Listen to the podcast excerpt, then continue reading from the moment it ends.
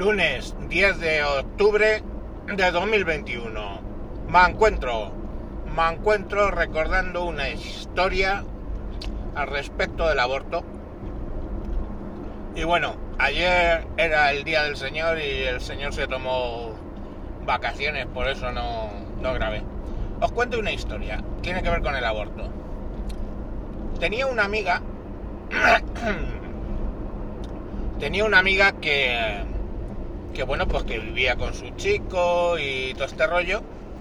Y bueno, pues no es que viviera escandalosamente bien, era de, de Vallecas y vivía pues lo justico.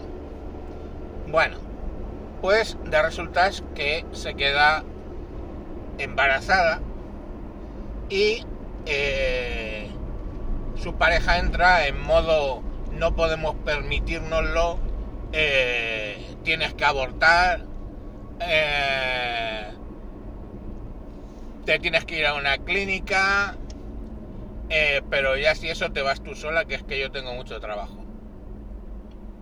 Un sol de, chaval, ¿no? Entonces, claro, ella mmm, al principio, pues claro, le dice a su pareja que tiene que abortar y pues se le mete la idea en la cabeza de que tiene que abortar y que es que no va a poder mantenerlo y todo este rollo. Y entonces me llama a mí, pobre indocumentado que era su amigo, y me dice que, bueno, que, me tiene que contar una cosa, que no sé qué, me voy para su casa y en mar de lágrimas me cuenta toda la movida y que por favor, que ella ya había hecho todos los trámites, pero ese día tenía que ir a las 11, creo que era, a, eh, a la clínica a abortar. A mí me lo cuentan así.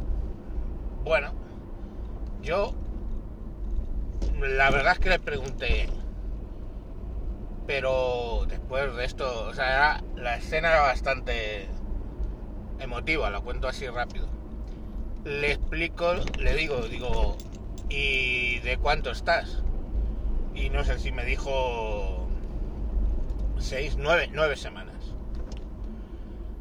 Y bueno, pues simplemente la la dije que si era realmente lo que ella quería hacer, porque una cosa es lo que quisiera él y otra cosa es lo que quisiera ella. Que al fin y al cabo eso es, oye, pues era su hijo o su hija. Y le pregunté que si llegara a término que era lo que quería tener. Y me dijo que una hija. y no sé por qué me dio por mirar en Google cuál era el desarrollo fetal de de un feto de o sea un feto un feto sí de, de nueve semanas y bueno pues básicamente parece un petisú estos pasteles de crema y le dije mira esto es la petisú ahora mismo y la chica se puso a llorar más fuerte digo no lo entiendo no lo entiendo ¿por qué lloran más? porque en realidad yo sí que quiero, pero es que digo, mira, te voy a hacer una propuesta. Tú tenlo y yo seré el padrino. En aquel momento tenía yo mucho dinero, fue antes del divorcio y tenía bastante dinero. Digo, yo puedo ayudarte, voy a ser como un padrino. Cuando necesites, yo te doy y ese niño, esa niña, porque desde el principio dije niña, va a salir adelante. Ella quería niña. Eh, y así fue, se lo dijo al, al sujeto, lo digirió como pudo. No sé si le contó que yo le había prometido que, que la iba a ayudar. Luego se evidenció que sí que la ayudaba. Y, y nada, pues siguió todo el embarazo, la niña nació. Eh, encima por estas cosas ni siquiera pude ser el padrino del bautizo, sí que fui al bautizo, pero no pude ser el padrino porque quería que fuera el hermano gemelo de, del marido, el padrino, y que se lo había prometido su marido, no, su pareja, y que no había más cojones. Digo, bueno, pues vale, me da igual. Si yo no necesito la etiqueta, yo me siento cómodo, pues haciendo de padrino. Por supuesto, durante. Ahora tiene 8 años. Eh, durante todo ese tiempo la compraba. La compré. Pues la cuna, el cambiador. De todo. Yo lo iba comprando a medida que, que iba creciendo las cosas. De hecho, luego ya cuando me divorcié, como las cosas estaban peor de dinero, pues lo que hacía era cuando a la mía se le quedaba la ropa pequeña, pues se la daba a ella, como los críos dejan la ropa nueva, lo normal es que si la tratas bien eh, la ropa de, de, niño, pues dura lo que sea, porque hoy por hoy como no salen mucho a la calle, ni se tiran por el suelo ni nada, y además que es que bueno, con eso con la ropa de diario, pero la ropa un poco más de ponerse los finales de semana está, la, acabas tirando o apartando nueva. Pues todo eso se lo daba a ella y cuando podía, pues también alguna cosa compraba y todo este rollo. Y bueno, pues esa era la historia que quería contar. Siempre hay alguien que te pueda ayudar, siempre hay alguna solución.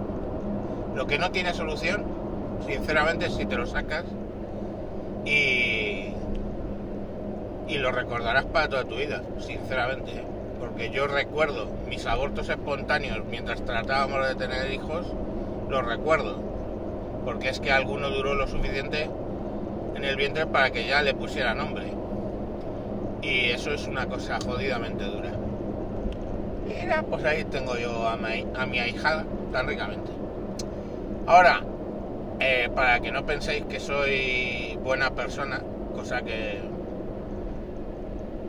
eh, jodería mi reputación, pues básicamente os cuento la cara B. La cara B es que ese evento, esa circunstancia, nos acercó tanto que durante el mismo embarazo nos convertimos en amantes y durante cinco años, pues básicamente fuimos, aparte de amigo y yo padrino de su hija, pues éramos amantes Luego ya yo me divorcié. La cosa se fue enfriando, yo me divorcié. Ella se separó del tipo este, pero ya la cosa estaba fría, ella conocía a otra persona, yo conocía a otra persona, que es mi, mi segunda mujer, y me casé con ella. Y bien, pues oye, tenemos una relación de amistad, curiosamente, porque como fue un poco que se fue enfriando por las dos partes, tampoco había un sentido de culpa, no te voy a decir que no, en ambas partes, por lo que estábamos haciendo, pero bueno, qué cojones.